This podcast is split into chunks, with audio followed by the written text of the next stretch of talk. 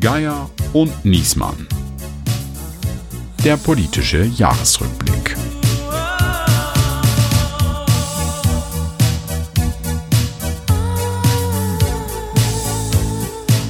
Es ist Weihnachten in Deutschland, aber Krieg in der Welt. Ukraine, Gaza, Israel, Jemen, Äthiopien, Sudan, Myanmar und, und, und. Hier spricht Berlin. Hier spricht das Redaktionsnetzwerk Deutschland. Mein Name ist Steven Geier und ich begrüße Sie zu unserem großen Jahresrückblick. Und dazu begrüße ich auch meinen gleichgesinnten Weihnachtsgrinch, Andreas Niesmann. Ja, hallo, liebe Hörerinnen und liebe Hörer. Ja, hallo, lieber Steven. Es ist ja so ein bisschen Therapiesitzung hier heute, habe ich den Eindruck. Ähm, aber lass uns doch noch mal zum Kern der Sache kommen. Es ist Weihnachten und wir machen eine Weihnachtsfolge. Und für unsere Weihnachtsfolge brauchen wir auch einen ganz besonderen Gast. Und den haben wir natürlich zu unserem Jahresrückblick leistet uns heute der Journalist, Autor und Dokumentarfilmer Stefan Lambi Gesellschaft. Ah, gut, dass diese Weihnachtsmusik aus ist. Also ich weiß nicht, was du mit Weihnachtsfolge meinst, aber also weihnachtlich ist mir jedenfalls nicht zumute. Ich fühle in diesem Jahr echt nichts. ja, das merke ich schon. Das höre ich auch an deinem Ton. Das ist ja äh, geradezu der Weihnachtsblues, den du hier den du hier. Ja, es gut ist, dass das Jahr mal vorbei ja. ist. Naja, gut. Also, wir haben natürlich das Problem, alle so ein bisschen, ich glaube in der ganzen Gesellschaft, die Adventszeit ist eine Woche zu kurz, der Kalender ist ein bisschen schuld. Plötzlich steht Heiligabend vor der Tür und wir merken alle, äh, so richtig Weihnachtsstimmung kommt nicht auf. Das liegt auch ein bisschen an der Zeit, das stimmt, was du sagst. Also, die Stimmung ist schlecht, die Kriege hast du erwähnt. Äh, ansonsten, ja, gibt's eigentlich auch wenig gute Nachrichten. Ich weiß nicht, wie das in dem Bekanntenkreis unserer Hörerinnen und Hörer ist, aber gefühlt liegt halb Deutschland gerade mit Corona auf der Couch. Äh, Weihnachtsgänse gibt's auch keine. Die Bauern blockieren stattdessen hier die Straßen in Berlin mit ihren Treckern, spielen irgendwie Klimakleber mit John Deere. Weihnachtsbaum äh, wird ein Teil des Kulturkampfes. In eine Wärmepumpe kann man den übrigens auch nicht verheizen, wenn die, wenn die Feiertage vorbei sind. Naja, und über die Bundesregierung, über unsere Ampelkoalition, über die reden wir lieber nicht. Naja, oder vielleicht doch, weil wenn sowieso schon keine Weihnachtsstimmung herrscht, dann müssen wir uns ja auch kein Bein ausreißen und irgendwie eine besondere Weihnachtsfolge machen und wieder, weiß ich nicht, Gedichte verlesen lassen oder singen oder so. Aber das war schön. Das ja, war schön. Aber er weiß nicht, Menschenbilder, Emotionen, da ist uns, ist niemanden danach. Hm wenn wir, wir machen hier einen politischen Podcast, politischen Jahresrückblick. Und das können wir dieses Jahr, glaube ich, auch mal ganz nüchtern und analytisch machen. Einverstanden. Es passt ja auch eigentlich zum Wort des Jahres, das die Gesellschaft der deutschen Sprache gerade erst gekürt hat. Das war das Wort Krisenmodus. Und die Begründung, die Gesellschaft befinde sich seit 2020 im Krisenmodus, schreibt die Gesellschaft der deutschen Sprache. Der Ausnahmezustand sei zum Dauerzustand geworden. Und da ist was dran. Das erleben wir in unserem journalistischen Alltag auch. Jeder sehnt sich irgendwie danach, dass es mal eine Normalität gibt, eine Ausnahme von der Krise. Aber die Wahrheit ist, die Krise geht immer weiter und deshalb haben wir unseren Jahresrückblick auf die deutsche Innenpolitik auch nicht chronologisch gegliedert, sondern entlang der großen Krisen, mit denen die Ampelpolitik, mit denen der Hauptstadtjournalismus und mit denen auch das ganze Land, die Menschen da draußen in diesem Jahr umgehen mussten. Und um das zu besprechen, haben wir einen Gast eingeladen, der den Politikern dabei auch noch mit Mikrofon und Kamera auf die Pelle gerückt ist. Er ist der Chronist und Dokumentar der Bundesrepublik. Wann immer in den vergangenen Jahren eine Regierung ins Schlingern geraten ist, waren er und seine Kamera ganz nah dran. Er hat mit seinen Dokumentationen das Bild und den Stil der Politik in den vergangenen Jahren geprägt und damit meine ich nicht nur den nachdenklich aus dem Fenster schauenden Spitzenpolitiker, den aber auch. Für seine Interviews nehmen sich die Mächtigen selbst in der größten Krise Zeit, auch wenn sie eigentlich gar keine haben. Er hat mit seinen Filmen mehr Preise gewonnen, als Stephen Geyer Artikel geschrieben hat und er mischt inzwischen inzwischen auch den Buchmarkt auf. Sein letzter Film Ernstfall, Regieren in Zeiten des Krieges, ist auch als Buch erschienen im Verlag CH Beck und natürlich in die Bestsellerliste eingestiegen. Wir freuen uns riesig, dass er sich für unseren Jahresrückblick hier heute die Zeit nimmt und begrüßen ganz herzlich den Journalist, Dokumentarfilmer, Autor und Produzent Stefan Lambi. Hallo Herr Niesmann, hallo Herr Geier, danke für die Einladung. Wir haben es gesagt, wir wollen zurückblicken auf das Jahr 2023 und was es für die Ampelkoalition, für die Bundesregierung äh, bedeutet hat, weil das ist das, äh, wo Sie nah dran sind, das ist das, was wir hier hauptberuflich mitverfolgen. Und für die meisten ist es quasi schon surreal zu sagen, auch das Jahr 2023 hat noch mit Corona-Auflagen angefangen. Man erinnert sich gar nicht mehr dran. Die sind erst Anfang dieses Jahres gefallen. 2023 fing dann damit an, dass es keinen Kältewinter und keinen Wutwinter in Deutschland gegeben hat. Also man könnte denken, Olaf Scholz und Co. werden ganz gut ins Jahr gestartet, aber das ganze Gegenteil setzte dann ein. Die Umfragewerte der Ampel sind gesunken, auch für ihre Parteien. Bei den großen Landtagswahlen haben die Ampelparteien verloren und es herrscht eigentlich das ganze Jahr über Krisenstimmung. Und das wollen wir uns jetzt genauer angucken. Was hat das mit der Bundesregierung, was hat das mit den Politikern gemacht? Und das, ja, das erste Ereignis, was Olaf Scholz ereilt hat, war die zweite Kabinettsumbildung, die er machen musste, nämlich am 16. Januar ist Verteidigungsministerin Lambrecht aus dem Kabinett ausgeschieden, wurde dann durch Boris Pistorius ersetzt, der seitdem irgendwie der beliebteste Politiker Deutschlands ist. Herr Lambi, wie, wie haben Sie das erlebt? Was hat das für Scholz bedeutet? Er hat ja wirklich lange gewartet, diesen Schritt zu gehen. Ja, und zwar fünf Monate zu lange. Also ich habe Hinweise, dass Christine Lambrecht bereits im August des Jahres 2022 Olaf Scholz ihren Rücktritt angeboten hat. Und wir kennen Olaf Scholz, ähm, das kann man ihm auch zugutehalten, er ist loyal und erwartet Loyalität. Also hat er dieses erste Anliegen von Christine Lambrecht weggewischt und hat sie dazu verdonnert, das Amt der Verteidigungsministerin weiter auszuüben. Dann ist sie nochmal zu ihm gekommen und als es dann gar nicht mehr ging, nach diesem missglückten Silvestervideo 2223, dämmerte Olaf Scholz, er muss da was tun und hat dann verschiedene Genossen, Genossinnen angefragt, die alle abgewunken haben, blieb am Ende Boris Pistorius über. Das war ein unwürdiges Spiel innerhalb der, des Verteidigungsministeriums und auch für die Bundeswehr, weil die natürlich unter maximalem Druck standen und merkten, dass ihre Ministerin eigentlich nicht mehr wollte, auch nicht mehr konnte. Ich glaube, selbst seine engsten Mitarbeiter würden sagen, sagen, das dauerte einfach zu lange. Jetzt muss man ja sagen, er hat dann ja die, ja, am Anfang kann man es ja nicht anders sagen, Notlösung Pistorius war natürlich am Ende eigentlich so fast das goldene Los ein bisschen. Ne? Ich gebe zu, ja. ich habe das nicht, ich habe das nicht erkannt damals. Also ich kannte Pistorius auch aus niedersächsischen Zusammenhängen, habe lange SPD äh, berichtet und als ich das hörte, dachte ich so, oh, das ist jetzt, der muss es jetzt richten so. Und ja, er hat aber vom ersten, anders als Lambrecht, wo man den Eindruck hatte, die hat vom ersten Tag an irgendwie ein Missverständnis war mit der Bundeswehr, war Pistorius irgendwie zum, vom ersten Tag an irgendwie die Faust aufs Auge, der da sofort funktioniert hat. Ich musste an den Herbst 2019 denken, denn da gab es ja den innerparteilichen Wahlkampf um den SPD-Vorsitz. Und da traten gegeneinander an, unter anderem Karl Lauterbach, Boris Pistorius, Olaf Scholz. Und keiner von denen ist es geworden. Und ich glaube auch, dass das Verhältnis Scholz Pistorius nicht ein besonders herzliches war, was man auch daran erkennen kann, dass das Telefonat, als der Kanzler dann Boris Pistorius anrief und fragte, willst du das machen, nicht länger als, ich glaube, vier, fünf Minuten dauerte. Äh, Pistorius hat nicht lange nachgedacht, hat Ja gesagt und dann hat Olaf Scholz aufgelegt. Also so war es, so hat mir das Pistorius beschrieben. Also das war, wie Sie richtig sagen, nicht die erste Wahl, sondern die zweite oder dritte, aber es war ein guter Griff insbesondere für das Verteidigungsministerium und die Bundeswehr. Äh, mal sehen, was daraus noch erwächst. Ich glaube nicht, dass Pistorius äh, im Überschwang der Gefühle, er ist jetzt seit einem Dreivierteljahr oder ja, einem knappen Jahr der beliebteste Politiker im Lande nach der Kanzlerkandidatur gegen Scholz greifen wird, glaube ich nicht. Aber es kann natürlich sein, dass sie ihn im Wahlkampf 2025 als. Trumpf mhm. nutzen werden. Zumal das ja immer diesen Paternoster-Effekt äh, gibt, den alle beliebten Politiker auch mal erleben. Klar. Und jetzt zum Ende des Jahres so sein Stern schon wieder, also wird das alles sich schon ein bisschen eintrübt, ähm, weil jetzt ist die Frage, er hat immer so viel angekündigt, ne, dieses eigene deutsche Bataillon äh, an die NATO-Ostflanke und ja, diese 100 Milliarden Sondervermögen, das muss ja auch erstmal ausgegeben, irgendwo reingesteckt werden, da ist noch nichts abgeflossen und so. Jetzt erscheinen schon die ersten Texte, wo drin steht, das ist der große Ankündigungsminister, der aber auch die Bundeswehr nicht so richtig neu aufgestellt kriegt. Also er, er hat am Anfang des Jahres oder weite Teile des Jahres, glaube ich, das ausgestrahlt, was Scholz nicht ausgestrahlt hat, nämlich diese Entschlossenheit, ne, dass dann Reform kommt, dass man, wenn man sagt, hier, wir wollen die Ukraine unterstützen, dass da auch irgendwie Leidenschaft dahinter steckt. Das war ja bei Scholz nicht so. Naja, zunächst den Paternoster-Effekt, den verursachen wir schon, also wir Journalistinnen und Journalisten. Also wir jubeln die schnell hoch und schreiben die schnell wieder runter. Beides wahrscheinlich unangemessen in den Extremen. Aber worauf Sie verweisen, die Stärke von Pistorius ist die Schwäche von Olaf Scholz. Also die klare Sprache, die die Bevölkerung hinter ihn versammelt. Man weiß, wo man dran ist. Griffige Formulierung, zitierfähig. Also all das zeigt ja, wozu Pistorius in der Lage ist und umgekehrt Olaf Scholz nicht. Nochmal so wie in der Frage. Vergangenheit werden wir jede einzelne Entscheidung immer sehr sorgfältig überprüfen, was geht, was Sinn macht, was unser Beitrag sein kann.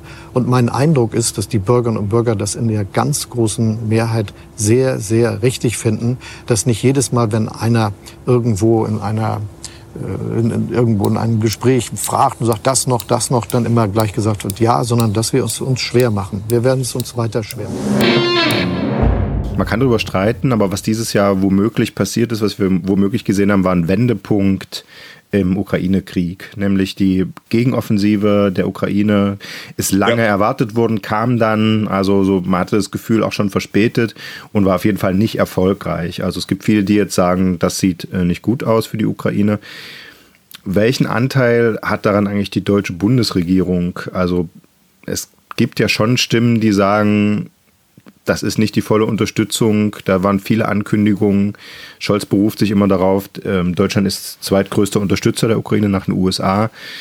Es gab dieses Jahr ja immer mal wieder dann doch äh, einen Punkt, der überschritten wurde. Dann gab es nämlich doch die äh, Panzerlieferung, die Leos, ne, die er am Anfang nicht liefern wollte. Dann ist über Kampfjets, da gab es dann zumindest die Zustimmung, dass die alten DDR-Kampfjets aus Polen hingeschickt werden durften.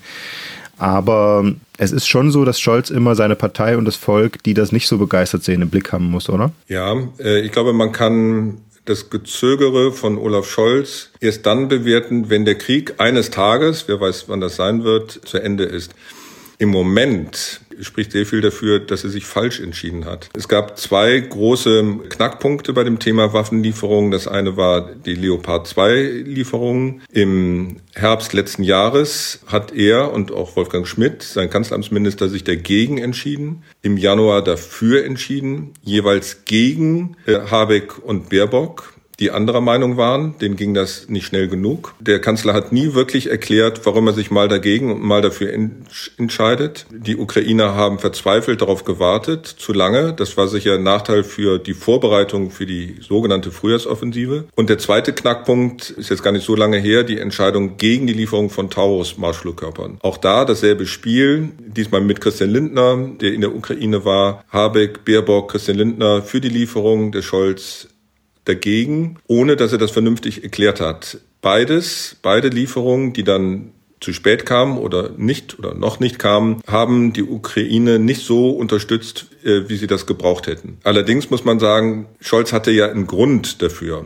Der Grund ist auch nicht so leicht zu erkennen, weil er der Einzige ist, der direkten Kontakt mit den Spitzen der russischen Regierung hat, also in dem Fall Wladimir Putin. Annalena Baerbock telefoniert nicht mit Sergei Lavrov, das tut Scholz mit Putin gelegentlich. Deshalb, ich will da nicht als Journalist so vom Schreibtisch aus leichtfertig darüber urteilen, weil ja immer die Gefahr der militärischen und auch geografischen Eskalation im Raume stand und im Raume steht. Deshalb wäre es mir jetzt zu leicht zu sagen, Olaf Scholz ist schuld daran, dass die Ukraine ihren Feldzug in diesem Jahr nicht erfolgreich äh, gestalten konnte. Zumal da ja noch andere Faktoren mit einer Rolle spielen. Also die anderen Europäer, die Osteuropäer, die nicht mitgezogen haben, die Amerikaner, die auch unsicher waren, die schlecht ausgebildeten Soldaten der ukrainischen Armee. Also das alleine Olaf Scholz anzulasten wäre zu einfach. Aber mit dem Wissen von heute dass diese Offensive gescheitert ist, muss man sagen, hat Olaf Scholz gewiss einen Anteil. Ich sehe das genauso und ich glaube, wenn man jetzt noch mal einmal rauszoomt aus dieser sehr hitzigen Debatte, die wir dann am Ende ja über jedes einzelne Waffensystem hier immer über Wochen gef äh,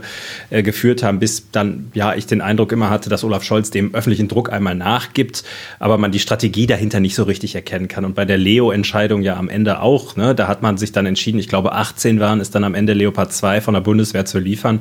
Also nach meinem Kenntnis Stand hat die Bundeswehr noch so etwa 350 in den Depots stehen, von den 100 noch nicht mal einsatzbereit sind, die man ja auch mal langsam hätte einsatzbereit machen können. Also man hat ja das Gefühl, dass sowohl Deutschland, Olaf Scholz, als auch der Westen äh, in dieser Frage nicht all in gehen. Also, dass sie nicht das liefern, was sie liefern könnten, wenn sie denn wirklich wollten, während Russland das andersrum natürlich tut. Also, Putin geht all in, der stellt seine gesamte Wirtschaft auf Kriegswirtschaft um. Und ich glaube, das ist die Frage, vor der wir jetzt am Ende dieses Jahres auch stehen. Dass man Absolut sagt, also, ist ist der Westen bereit, ähm, wirklich alles, was, oder sagen wir, das, was es braucht, in die Waagschale zu werfen, um einem wild entschlossenen Russland hier ein Stoppschild hinzustellen? Oder sind wir es eben nicht? Und irgendwie Ende 2023 habe ich den Eindruck, ähm, wir sind es offenbar nicht. Also wir sind politisch nicht willens, ähm, da jetzt die schmerzhaften Schritte zu gehen. Das ist zumindest das Gefühl, was ich so habe. Und das trifft nicht Olaf Scholz allein, sondern das trifft letztendlich die gesamten westlichen Staatschefs. Und stellen Sie sich vor, und das ist ja eher wahrscheinlich als unwahrscheinlich, dass Donald Trump im November nächsten Jahres wiedergewählt wird und er angekündigt hat, die Unterstützung für die Ukraine zu drosseln oder gar, gar einzustellen,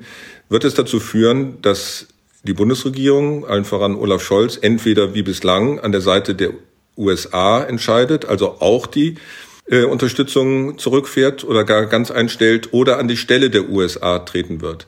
Das würde uns militärisch, wirtschaftlich, vor allem gesellschaftlich fürchterlich überfordern. Also das ist die Situation am Ende des Jahres 2023 als Ergebnis des, äh, der unentschiedenen Unterstützung. Die Folgen werden aber im nächsten Jahr und im übernächsten Jahr noch viel dramatischer zu spüren sein, als es heute der Fall ist. Im Übrigen, liebe Kolleginnen und Kollegen, ist gute Politik nicht allein eine Frage des Geldes. Unsere wirtschaftliche Zukunft hängt nicht allein an Subventionen, die der Staat gewährt. Das wäre eine schlechte Nachricht für Mittelstand, Handwerk und Industrie in unserem Land.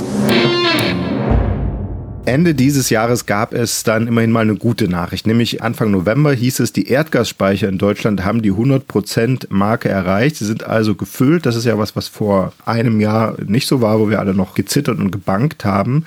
Aber Anfang 2023 gab es dafür die schlechte Meldung, wie hoch die Inflation gerade steht. Das war im Januar 7,9 Prozent. Das ist schlimmer geworden seitdem.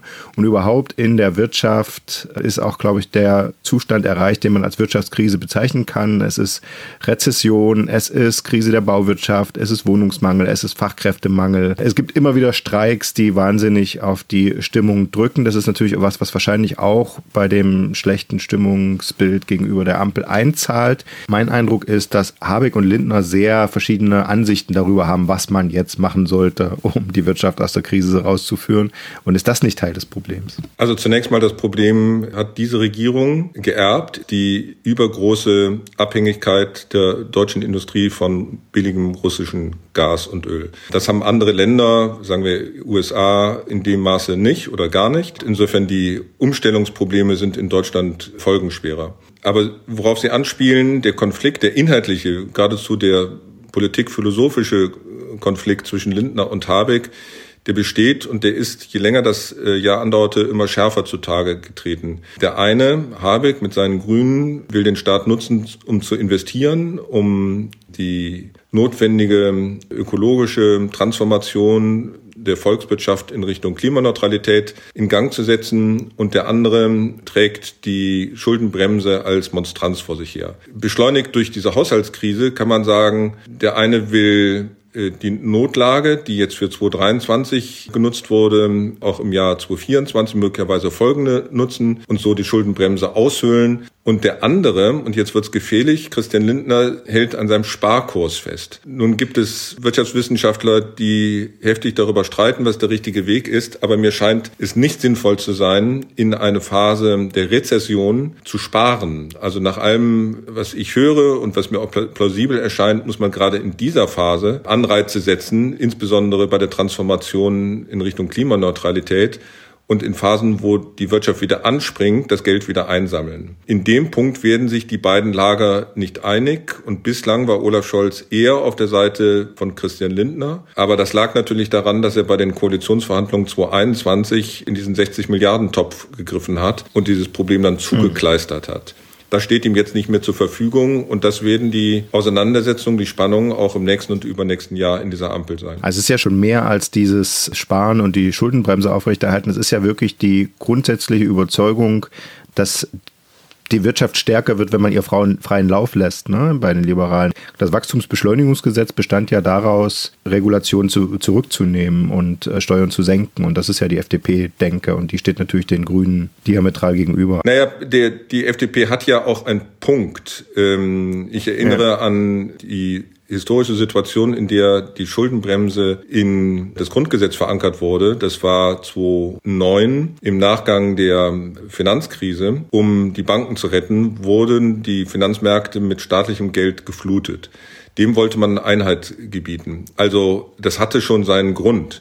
Und die FDP und Lindner könnten sich ja in Szene setzen als so eine Art letzte Generation der Finanzpolitik. Wir denken an die nachfolgenden Generationen. Das ist ja per se nicht verkehrt. Und es ist mir auch eher sympathisch, als äh, wenn neue Regierungen, sagen wir in anderen Ländern, ich kenne mich ein bisschen in Südamerika aus, äh, an die Macht kommen. Was machen sie als erstes? Sie setzen ihre Wahlversprechen um und äh, verschulden sich bis über alle Ohren. Also, dass es da eine Partei gibt, die dem einen Kontrapunkt entgegensetzt, ist mir per se nicht unsympathisch. Nun gibt es zwei Probleme. Das eine ist, wir sind jetzt gerade in der Wirtschaftskrise, darüber sprachen wir gerade. Und das andere, die Umstellung der Wirtschaft in Richtung Klimaneutralität erfordert einfach gewaltige Investitionen.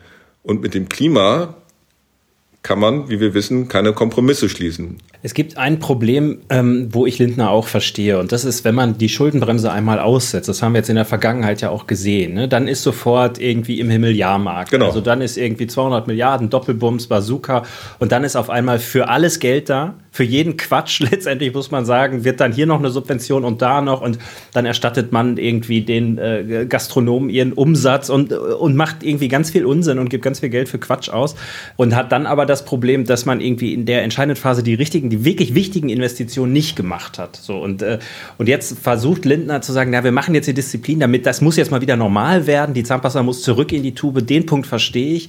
Und, und doch ist es irgendwie der falsche Zeitpunkt, an dem er das gerade versucht. Und ähm, zu Scholz noch, der ja tatsächlich, das war auch meine Beobachtung, da immer eher auf Lindners Seite stand. Ich habe aber inzwischen den Eindruck, er stand vor allen Dingen deshalb auf Lindners Seite, weil er den Eindruck hatte, er muss sich um ihn einfach mehr bemühen als um Habeck.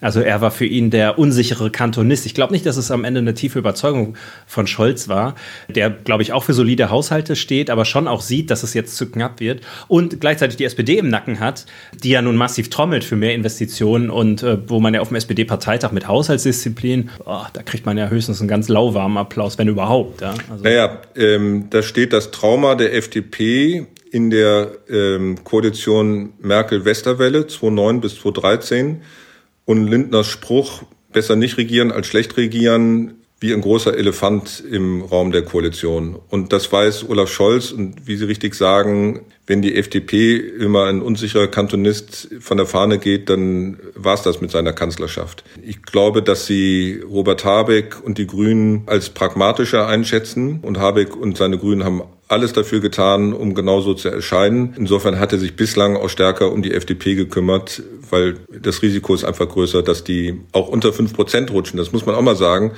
der Existenzkampf der FDP ist ein ganz anderer als der der Grünen, die von einem höheren Niveau ausgehen. Die FDP liegt bei, ich glaube, sechs Landesparlamenten unter fünf Prozent, ist also gar nicht mehr vertreten, muss sich sorgen, bei der nächsten Bundestagswahl wieder die APO zu bilden. Äh, die außerparlamentarische Opposition, die stehen also unter größerem Druck als die Grünen.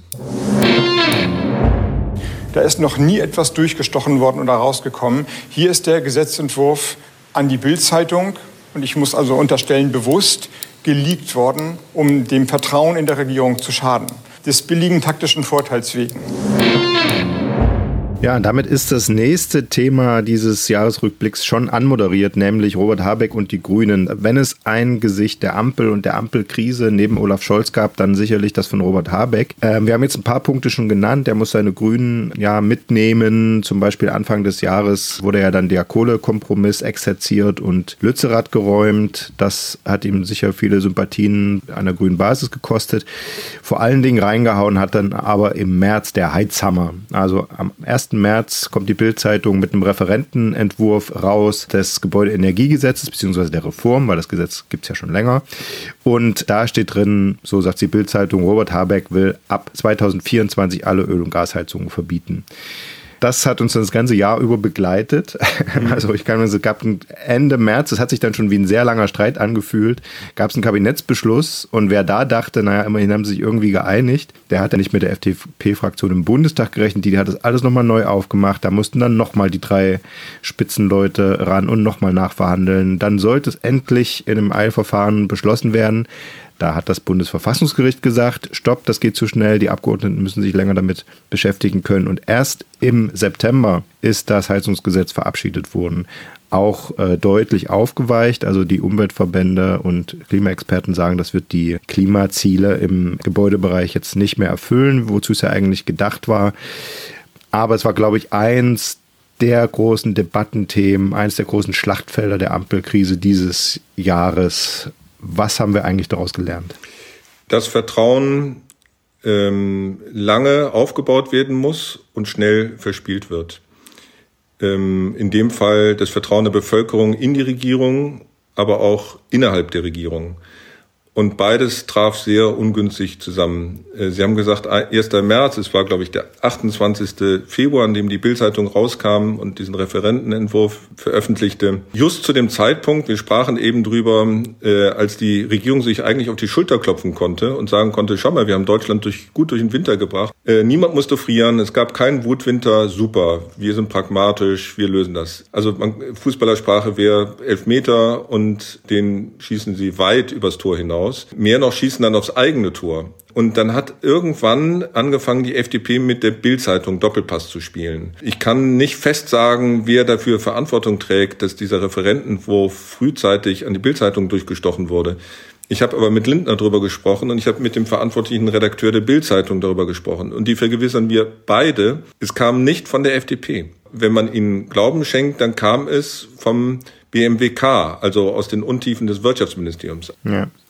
Das haben wir auch gehört, so in, in genau aus dem FDP-Umfeld, die verweisen so darauf, dass da immerhin auch noch CDU-Leute sitzen. Genau. Das ist ja nicht so lange her, dass die CDU das Ministerium geführt hat. Genau. So, das flog also vor allem dem Robert Habeck um die Ohren, wurde dann parteipolitisch genutzt äh, von der FDP, die glaubte, damit aus ihrem 5-Prozent-Loch zu kriechen, führte aber dann zum Gegenteil, dass die gesamte Ampel nach unten gezogen wurde. Es war also eine dramatische Fehlkalkulation mit dem Ergebnis, dass die beiden Landtagswahlen in Bayern und in Hessen für alle Ampelparteien in die Hose gingen. Und dann kam ja zu allem Überfluss auch noch dazu, dass der Hauptverantwortliche oder der Mastermind hinter der Wärmewende und der Planung im Wirtschaftsministerium, Patrick Reichen, der Energiestaatssekretär, dann in diese Trauzeugenaffäre verwickelt war. Ne? Also wir erinnern uns, es, es stellte sich also heraus, Reichen hatte in seinem Umfeld bei Jobs, auf die er Einfluss hatte, hatte immer wieder auch irgendwie Bekannte, zumindest die, deren Ausschreibungen berücksichtigt und sein Trauzeuge sollte einen Job bei einer nachgeordneten Behörde übernehmen. Er war Teil der Auswahlkommission und äh, hatte das nicht angezeigt, diesen potenziellen Interessenkonflikt, der dann natürlich irgendwie bestanden hat.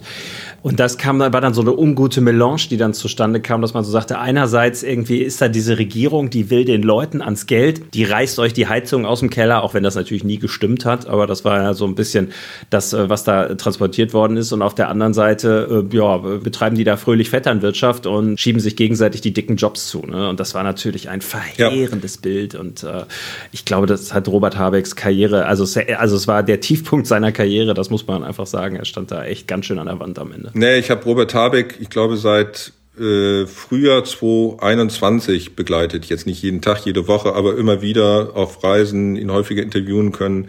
Also das Auf und Ab des Robert Habeck äh, habe ich so aus der Nähe beobachten können. Und bei niemandem war das so klar zu spüren, so auch schmerzhaft zu spüren, wie bei Robert Habeck, während Olaf Scholz so ohne große Gefühlsregungen nach oben oder unten seinen Job macht, kann man bei Robert Habeck im Gesicht an der Stimme ablesen, wie es ihm gerade geht. Also der gibt sich auch nicht viel Mühe, das zu verbergen. Aber jetzt äh, in dieser Phase haben seine Leute ihn da auch eine Weile richtig aus dem Verkehr gezogen, um ihn vor der Öffentlichkeit zu schützen, weil sie wussten, welch desolates Bild er in dieser Phase abgegeben hat. Hm. Man muss sich auch mal klar machen, aus dem Vorjahr ist er ja noch als beliebtester Politiker Deutschlands rausgegangen. Da hat sogar Friedrich Merz gesagt, ach, ich mag den irgendwie, dem kann man so beim Nachdenken zugucken und so. Und er galt als der große Erklärer, das ist der neue Politikstil, dass man auch seine Zweifel öffentlich macht und so. Und dann ist es wirklich innerhalb kürzester Zeit äh, ins Gegenteil umgeschlagen, sodass er erst jetzt dann nach dem, nach der Hamas-Attacke in Israel ja. mit diesem Video, dass er da erst zu alter Form zurückgefunden hat. Man muss überlegen, wie lange das ist von, von März bis Anfang Oktober. Ne?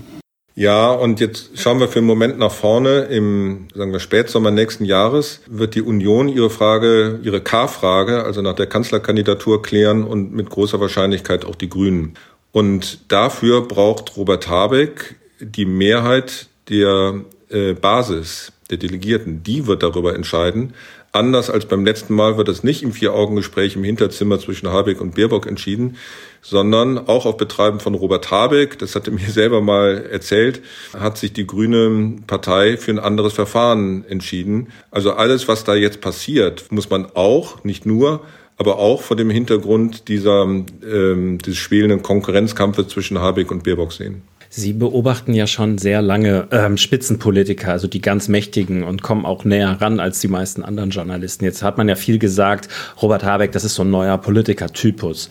Teilen Sie die These eigentlich, dass es ein neuer Politikertypus ist oder Gäbe es jemanden, wo Sie sagen, da habe ich das auch schon mal gesehen, dass jemand so offen ist, eigentlich über seine Gefühlsregungen Kenntnis gibt, dass man quasi merken kann, wie es ihm geht, dass er, ja, seine eigenen Leute sagen, ja, der ist nicht so allglatt, da, da ist ja was dran. Ne? Also es ist ja tatsächlich so, ähm, er, er wirkt nahbarer und menschlicher als, als viele andere Politiker, ist er, glaube ich auch. Also er ist ein Stück weit echter, ähm, kann man sagen. Ja, jede, äh, sagen wir, stilistische Ausprägung hat ihren eigenen Charakter. Den Habeck kann man jetzt nicht mit anderen vergleichen, aber ich würde so ganz grob zwei Kategorien von Politikern nennen. Das eine sind die extrem kontrollierten, die auf jedes Wort achten, so aller Merkel und Olaf Scholz. Und das andere sind die, sind die flinken Zungen. Und wenn Sie fragen, hat es das schon mal gegeben? Ich habe auch den Wahlkampf von Per Steinbrück begleitet und ihn vorher schon als Finanzminister durch die Finanzkrise begleitet. Der war ja auch so ein Typ, der offen seine Gefühlslage kommuniziert hat. Denken Sie an Martin Schulz, äh, der offen über seine mhm. Alkoholsucht mhm. in der Jugend gesprochen hat. Also so ein Typus hat es immer gegeben. Jetzt ist interessant, wenn die Deutschen die Wahl haben zwischen dem Typ flinke Zunge und dem Typ Sparkassendirektor in der Krise, für wen entscheiden sie sich? Und bei den letzten Wahlkämpfen war das immer der Typ Sparkassendirektor. Hm. Und wenn die, sagen wir, geopolitische Krise sich weiter zuspitzt, ist die große Hoffnung der SPD und Olaf Scholz, dass Friedrich Merz gegen ihn antritt. Weil dann Häuptling Flinke Zunge gegen den Sparkassendirektor antreten wird. Möglicherweise die letzte Chance für Olaf Scholz, ausgerechnet in Person von Friedrich Merz. Wobei Markus Söder wäre auch Typ Flinke Zunge. Der wäre es auch. Oder? Der wäre es auch. Äh, da haben Sie völlig recht. Und wahrscheinlich, je, je größer die Umfragenkrise von Olaf Scholz, desto größer die Hoffnung, dass ihn ausgerechnet Markus Söder aus der Patsche hilft. Das hat er ja schon mal getan im April 2021. Ja. Also vielleicht rufen die dann München an und genau. ermuntern ihn, das Spiel zu wiederholen, woran ich aber nicht glaube. Ja. Naja, man sagt ja immer, Geschichte wiederholt sich. Ne? Einmal als Tragödie, einmal als Farce. Ja. Jetzt wird die Farce an der Reihe. Also zunächst einmal zu dieser Brandmauerdebatte. Ich halte diese Debatte für höchstgradig ähm, antidemokratisch.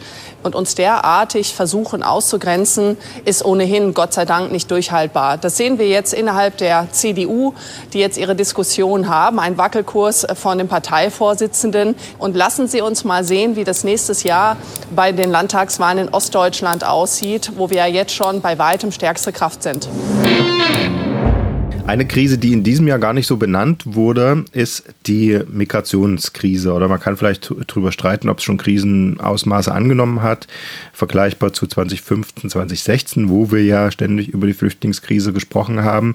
Aber Fakt ist, dass es ein Thema gewesen ist, was Europa, was die Bundesregierung, was die einzelnen Parteien und eben auch die Kommunal- und Landespolitiker wahnsinnig beschäftigt hat, äh, zumal es sich verbindet mit diesem Höhenflug der AfD. Also, dass jetzt selbst in Hessen die AfD zweitstärkste Kraft wird, kann man sich ja eigentlich nicht so richtig mit ihrem Programm erklären, sondern wahrscheinlich eher damit, dass da auch Leute die Partei wählen, die in der Migrationspolitik irgendwie einen anderen Kurs, eine andere Ansage wollen. Und tatsächlich gab es ja auch Ende des Jahres dann nach den Wahlen in Bayern und Hessen so Töne, ne, sowohl von äh, Robert Habeck, äh, unter anderem auch in einem Interview, was ich mit dem Kollegen Decker mit ihm geführt habe, wo er dann gesagt hat, er hat mit grünen Bürgermeistern, grünen Landräten gesprochen. Es gibt wieder Überforderung. Wir sind wieder kurz vor Unterbringung in Turnhallen. Da muss die Regierung gegensteuern. Das hat sich ja dann nochmal beim Grünen Bundesparteitag gezeigt. Und auch Olaf Scholz, 20. Oktober mit diesem viel diskutierten Spiegeltitel, wir müssen endlich im großen Stil abschieben. Ist das so? Sind wir uns da einig, dass das ein Zusammenhang besteht zwischen diesem AfD-Höhenflug und ist der vorbei, sobald die Wähler der Regierung abnehmen, dass sie sich um das Migrationsthema kümmern? Also das Problem mit Migration ist ja nicht nur, dass viele ähm, Menschen aus fremden Ländern zu uns kommen, wovor viele aus Gründen der allgemeinen Ausländerfeindlichkeit vielleicht äh, größere Angst haben als andere. Das Problem besteht auch darin, dass die vernünftig untergebracht werden müssen. Also es ist ein Problem der Kommunen. Und dieser Teil der Krise ist wieder hausgemacht. Ich erinnere mich, dass im Frühjahr dieses Jahres, 2023, das muss März, Anfang April gewesen sein, viele Kommunen, Bürgermeister an die Regierung geschrieben haben und gesagt haben, das wächst uns über den Kopf. Und das hat Wochen, wenn nicht gar Monate gedauert, bis es einen Gipfel dazu im Kanzleramt gab. Das heißt, die Regierung, aus welchen Gründen auch immer, hat das lange nicht ernst genug genommen. Das hat dann natürlich die AfD für sich genutzt. Und meine Vermutung ist, also wenn die AfD vor den Wahlen nicht so einen Höhenflug erlebt hätte, wofür es Gründe gibt, wäre die Asylpolitik der äh, Bundesregierung nicht entsprechend in die Richtung gegangen. Also es ging denen nicht nur darum, das Migrationsproblem in Anführungszeichen zu lösen, sondern vor allem das parteipolitische. Da standen einfach zwei Landtagswahlen vor der Tür und kurz vorher hat Nancy Faeser dann eine Verschärfung der Außenkontrollen verfügt und als das Kind in den Brunnen gerutscht war, dann nochmal umso mehr. Also das war im zeitlichen Umfeld dieser beiden so wichtigen Landtagswahlen und nicht aus voller Überzeugung, weil das hätte man früher beginnen können, äh, beginnen müssen. Und das ist ein Schwachpunkt der Ampel. Ich erinnere mich an ein Gespräch mit einem Ministerpräsidenten zu einer ähnlichen Zeit, auf die Sie gerade ansprechen. Ich meine, das wäre April oder Mai gewesen, die Kante, wo er sagte, das ist in der Bevölkerung überhaupt noch nicht angekommen, ähm, welche Debatte die Bürgermeister da teilweise führen und äh, dass es auch nicht mehr nur um ukrainische Frauen und Kinder geht, die da kommen, sondern auch wieder sehr viel Migration aus Afrika warten wir mal noch zwei Monate, äh, dann, dann ist das durchgedrungen bei den Leuten und dann brennt der Baum. Und genau so war es. Ich habe dann das Ganze ja immer wieder an diese äh, düsteren Sätze da irgendwie aus dem Frühjahr gedacht und dachte, oh Mann. Und äh, dann muss man aber sagen, finde ich, es regen sich alle auf und es ist ein, ein, große, ein großes Entsetzen über diese Wahlergebnisse der AfD. Und ich teile das ja auch. Also ich will ja auch nicht, dass die irgendwie zweitstärkste oder jetzt im nächsten Jahr reden wir ja mutmaßlich darüber, dass sie im Osten auch teilweise stärkste Kraft werden können. Aber wenn es doch so nun mal so ist, dass die Bundesregierung ähm, so ein Thema so verschläft und nicht richtig angeht und die Leute sind nicht einverstanden damit, dann ist es ja demokratietheoretisch geradezu zwingend eigentlich, da so eine Landtagswahl zu nutzen, um auch mal ein Zeichen zu setzen. Ja, wobei die Frage ja auch wäre, äh, müsste das nicht bei der CDU auch einzahlen? Das tut es ja irgendwie nicht. Wahrscheinlich noch ne, wegen, wegen Merkel, weil sich mit der Flüchtlingskrise 2015, 16 äh, Merkels Wir schaffen das verbindet, sodass jedenfalls im Osten die Leute nicht denken, äh, um eine striktere Asylpolitik äh, zu kriegen, muss ich CDU wählen, auch wenn Jens Spahn jetzt zum Ende des Jahres da seine Rhetorik ganz schön verschärft hat und von physischer Gewalt an den Grenzen gesprochen hat und von Drittstaaten, in die man die Asylbewerber direkt schicken könnte, dann würde das auch schon nachlassen und sowas. Aber von ihm abgesehen scheint es ja so zu sein, ja, dass die Leute dann hauptsächlich bei der AfD das glauben zu kriegen, was sie, was sie senden wollen an Signalen. Ja, das soll sich aus Sicht der CDU ändern und wird sich möglicherweise auch ändern, wenn Sie sich den Entwurf zum CDU-Grundsatzprogramm durchlesen, bewegt sich die CDU ganz stark in Richtung AfD. Wir sprechen über vier wichtige äh, Wahlen im nächsten Jahr. Ist die Europawahl, dann die drei ostdeutschen Landtagswahlen und man braucht nicht so viel Fantasie, um vorher zu sagen, dass das neben den Haushaltsdebatten, über die wir eben sprachen, äh, investieren versus sparen, das zentrale thematische Feld sein wird, insbesondere in Ostdeutschland. Und das hat die CDU für sich erkannt, bislang noch nicht mit voller Überzeugung, aber sie werden beobachten, dass sie dieses Thema penetrieren werden. Das Bundesverfassungsgericht hat heute ein wichtiges Urteil zum zweiten Nachtragshaushalt 2021 verkündet. Die Bundesregierung wird dieses Urteil des Bundesverfassungsgerichts genau beachten. Der Deutsche Bundestag wird seine Beratung über den Haushalt 2024 wie geplant fortsetzen. Klar ist auch, das Urteil wird Auswirkungen haben auf den Klima- und Transformationsfonds. 60 Milliarden Euro an Zuflüssen aus dem Jahr 2021 stehen nun ja nicht mehr zur Verfügung. Der große Knall für die Bundesregierung kam dann aber nochmal Ende dieses Jahres, äh, nämlich am 15. November, als das Bundesverfassungsgericht auf eine Klage der CDU hin entschieden hat, dass die Umwidmung von Corona-Krediten oder ja, so Vorratskrediten in diesen Klimatransformationsfonds nicht rechtens, nicht legal war und die haben auch ziemlich enge Spielregeln für die Schuldenbremse aufgestellt und das hat wirklich die gesamte Geschäftsgrundlage der Ampelkoalition zum Einsturz gebracht, weil da vieles natürlich mit Geld gelöst war. Jetzt haben wir die ganze Zeit gebankt, es musste der Nachtragshaushalt fürs jetzt zu Ende gehende Jahr beschlossen werden. Es musste der Haushalt fürs nächste Jahr korrigiert werden. Hat sich die Ampel damit jetzt gerettet oder geht es jetzt nächstes Jahr dann erst richtig ans Eingemachte? Weil die ersten Stimmen, dass diese Kompromisse nicht getragen werden, gab es ja nun schon wieder. Ja, äh, gerettet hat sie sich nicht. Also nicht deswegen. Sie hat sich gerettet, weil es für alle drei Parteien höchst unvernünftig wäre, geradezu lebensgefährlich, die Koalition jetzt aufzukündigen. Das macht also überhaupt keinen Sinn.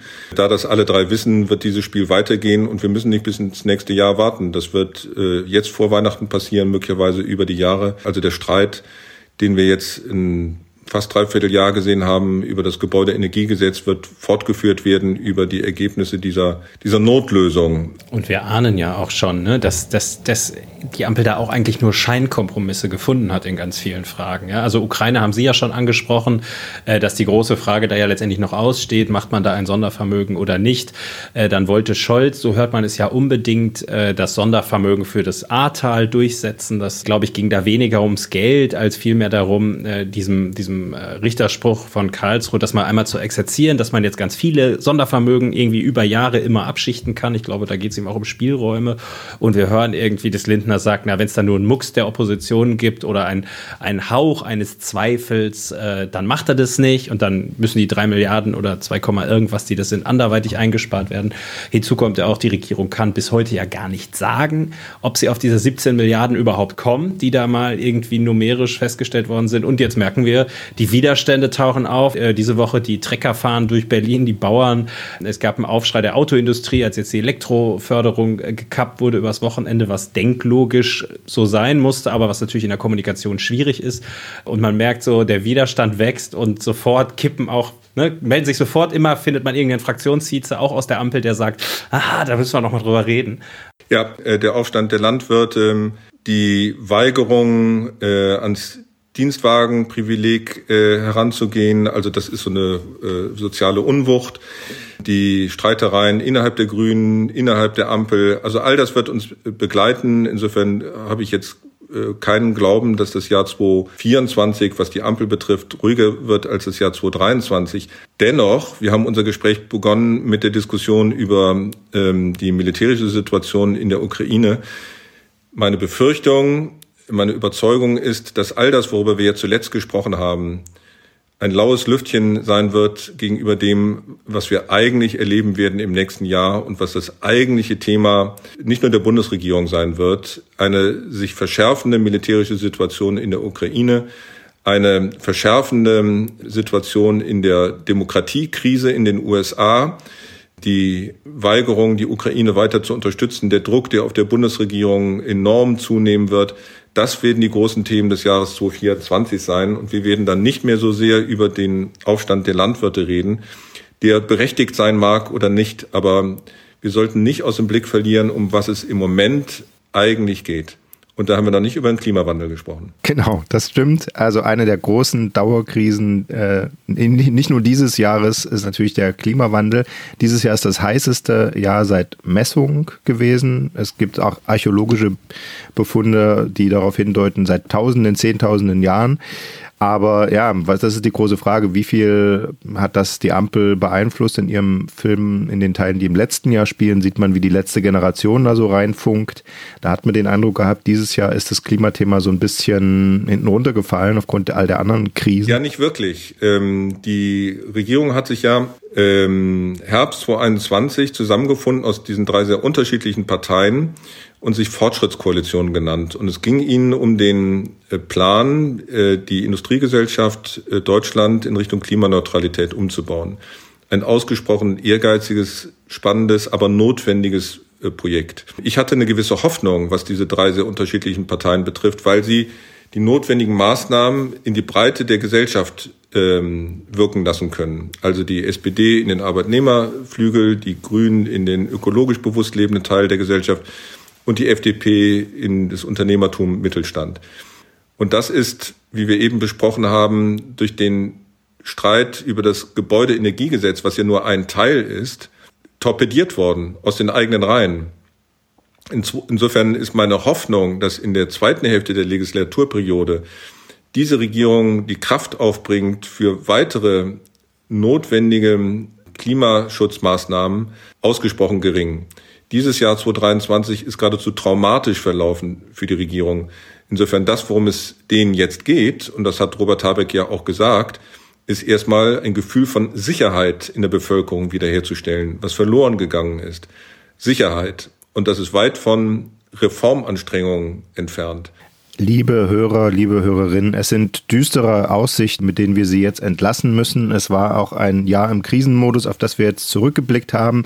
Ja, wir hoffen, Sie haben sich äh, an den Händen genommen und vorm Kamin schaurig zitternd uns zugehört und trotzdem was mitgenommen. Auf jeden Fall sagen wir vielen lieben Dank an Stefan Lambi fürs Mitmachen. Ich danke Ihnen, danke Herr Geier, danke Herr Nissmann. Und es tut mir leid, dass ich schlechte Stimmung verbreite, aber es hilft ja nichts. Nein, es hilft nichts. Einer muss den Job machen. Und es gibt ja auch eine positive Nachricht. Immerhin geht Ihnen das Material für Ihre spannenden Dokumentationen nicht aus. Da können sich dann ja zumindest auch im kommenden Jahr alle drauf freuen. Sie haben dann das Problem, einen Titel zu finden, der noch dramatischer klingt als der aktuelle Film und das aktuelle Buch Ernstfall Regieren in Zeiten des Krieges. Wer will, kann da ja noch mal reingucken und dann sind wir gespannt, wie Sie nächstes Jahr weitermachen. Okay, vielen Dank. Danke Ihnen.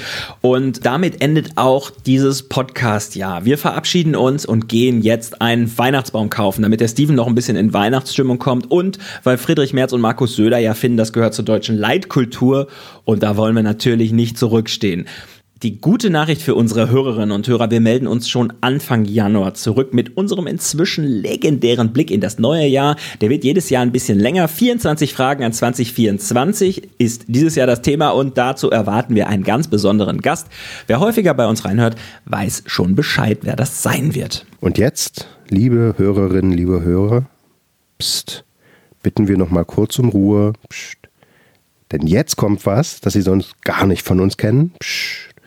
Denn wir wünschen jetzt Ihnen allen, Ihren Lieben, allen Gästen, die wir in diesem Jahr hatten und nicht zuletzt der Welt da draußen in ihrem ganzen beschissenen Zustand, ganz unironisch und ohne Sarkasmus, friedliche Weihnachten.